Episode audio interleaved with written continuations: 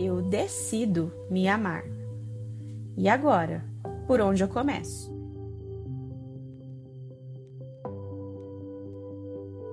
Quando percebemos que nossa busca estava no lugar errado, decidimos nos amar.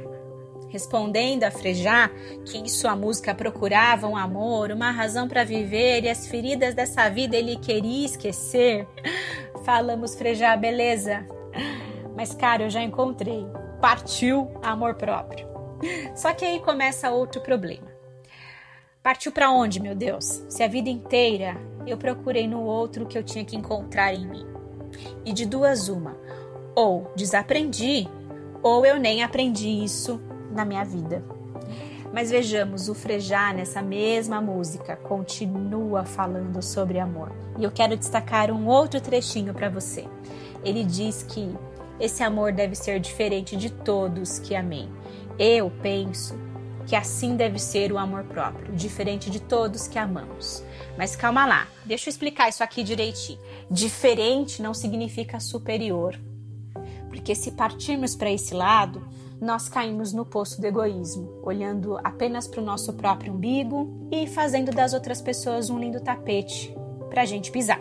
Se vamos ao outro extremo, nos colocando no final da lista, massacramos a nossa alma e passamos a viver à margem da própria vida, invisíveis na própria história.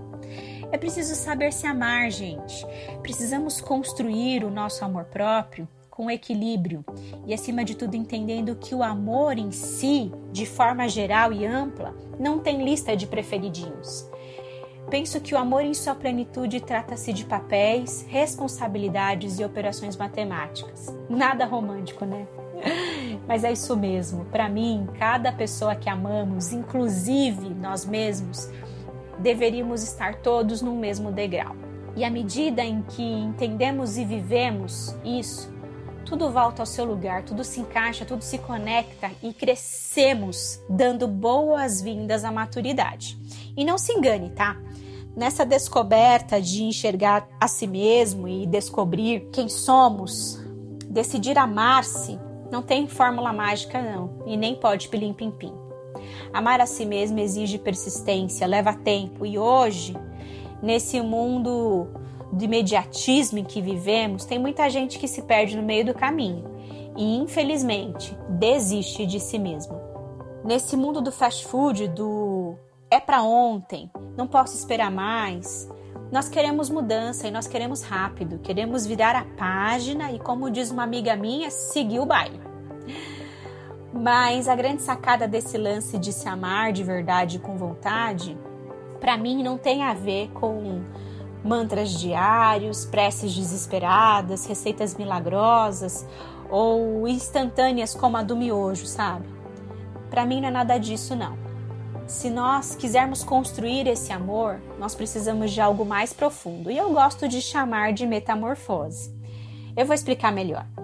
Só seremos capazes de amar definitivamente quem vimos no espelho quando entendermos que mudar é o que a nossa mente procura, mas não é o que o nosso coração precisa.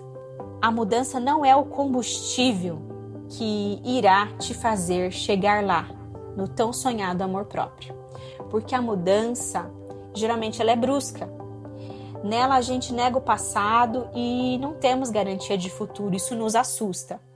Na mudança, os nossos esforços, na maioria das vezes, são para não voltar atrás, não ser aquela pessoa que quer a atenção do outro desesperadamente, aquela que é refém do medo da rejeição e do abandono, que se vê como alguém abaixo da média, o feinho da turma, aquele que está sempre comendo migalhas emocionais dos outros. Quem foca na mudança é o cara da força total. O seu foco, a sua meta é nunca mais ficar refém de alguém que lhe faça sofrer outra e outra e outra vez. Quem foca na mudança vive em função do tic-tac do relógio. Eu tenho que mudar porque eu tô ficando velho, eu tenho que mudar porque eu já perdi tempo, eu tenho que mudar porque eu quero ganhar tempo ou porque eu me vejo no fundo do poço e para mim o tempo já acabou. Mas na metamorfose, a maioria das coisas funciona diferente. Porque quem escolhe se metamorfosear vive a transformação de cada dia. sabe que o passado é importante e o respeita, porque foram as dificuldades, as dores, as perdas, o fracasso, tudo que ele viveu o tornou quem ele é hoje. O futuro para esse grupo de pessoas não está em pauta agora. Eles escolhem viver o hoje. Eles sabem que são a mesma pessoa que ontem foi mal amada, mas que hoje encontram abrigo dentro de si mesmas. Nesse cenário, criamos espaços para que todo medo destruído possa gerar coragem, para que as perdas se transformem em ganhos e, quem sabe, pequenos lucros. Que a morte dos sonhos, o luto que vivemos, seja vencido e gere vida. Aqui, tempo é para alguns relativo. Para outros, como um amigo querido me dizia outro dia, significa preparo. Mas o fato é que estão tão comprometidos em descobrir-se e em apreciar o caminho até chegar ao destino que não veem o tempo passar. Tempo para essas pessoas não é o mais importante. Por isso, o amor próprio é processual, se você quiser que ele seja definitivo. E eu quero te fazer alguns pedidos hoje. Pegue leve com si mesmo, sim. Pare de olhar só para os seus defeitos e se achar o patinho feio da parada. Viva um dia de cada vez. Assuma os seus defeitos, sim, ria deles. Identifique suas qualidades e acredite, você tem muitas dentro de você. Alegre-se, seja leve, admire-se, apaixone-se. E só depois que vivermos esse amor em nossa individualidade, aí sim teremos condições para trazer à existência a matemática de multiplicar para fora o que geramos dentro da gente primeiro. Quando o foco é o eu, permita-me te dizer que talvez seja a hora de marcar um encontro amoroso com você.